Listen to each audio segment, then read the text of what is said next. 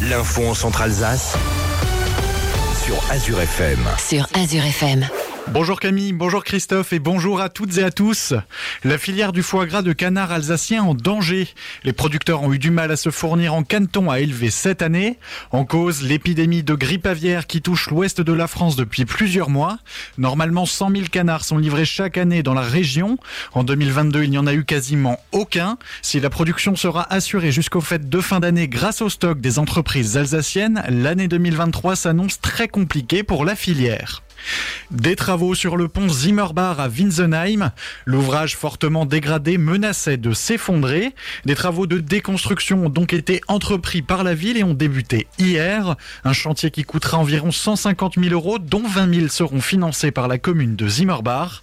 La fin des travaux et la réouverture de la route sont prévus pour l'automne. Bon plan, animation et nouveautés vous attendent demain de 8h à 18h au centre-ville de Célestat à l'occasion de la braderie des commerçants. De nombreux stands de vêtements, chaussures, bijoux, lingerie et issus d'autres boutiques de la cité humaniste seront présents. Édouard Faller, président des vitrines de Célestat, nous parle de cet événement. La braderie des commerçants, c'est juste après les soldes et c'est là que vous pouvez faire les meilleures affaires à Célestat. C'est réservé aux commerçants de Célestat parce qu'on a 300 commerçants au centre-ville. Donc il faut pousser la porte, rentrer dans le commerce, faire vos achats, passer un bon moment à Célesta, manger un petit truc à midi, boire un petit verre avec modération. Mais c'est une journée familiale à Célesta. On veut faire du shopping euh, dans toute la ville et c'est ça qui est important. Vous vous garez, vous êtes tranquille, vous pouvez passer un bon moment à Célesta toute la journée. Pour les enfants, pour vous, pour faire des achats, on aura des animations supplémentaires. Donc on a fait venir euh, des antiquaires pour que voilà qu'il y ait vraiment beaucoup de choses en ville. Retrouvez toutes les informations sur notre site azur-fm.com. Des propos recueillis par Solène Martin. Un imagier pour s'initier au bilinguisme. Dans le cadre de sa politique de soutien à la petite enfance et ses politiques culturelles, la collectivité européenne d'Alsace offre aux bébés nés ou adoptés depuis 2021 l'ABCDEL, un imagier trilingue français, alsacien et allemand par Elisa Gain. Illustrations inspirées de la vie quotidienne et clin d'œil à l'Alsace font partie de cet ouvrage. Les familles concernées sont invitées à retirer gratuitement l'ABCDEL dans une des 107 bibliothèques participantes sur présentation du livret de famille.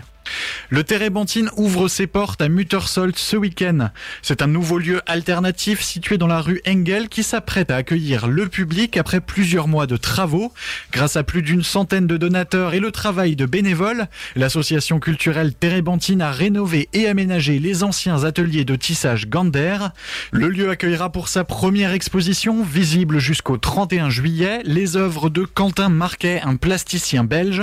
Elle sera à découvrir les vendredis et samedi de 17h à 20h et les dimanches de 15h à 18h. Un chauffeur poids lourd positif à l'alcool et à la cocaïne a été condamné hier à Strasbourg en comparution immédiate à 12 mois de prison, dont 8 mois avec sursis. Il avait été arrêté mardi suite à l'appel d'un agent de sécurité d'une plateforme logistique au port du Rhin qui avait vu le chauffeur danser sur le parking. Pendant sa comparution, il a expliqué sa consommation d'alcool par la chaleur de la journée. Son casier judiciaire contenait déjà 5 infractions liées aux stupéfiants et 3 délits routiers.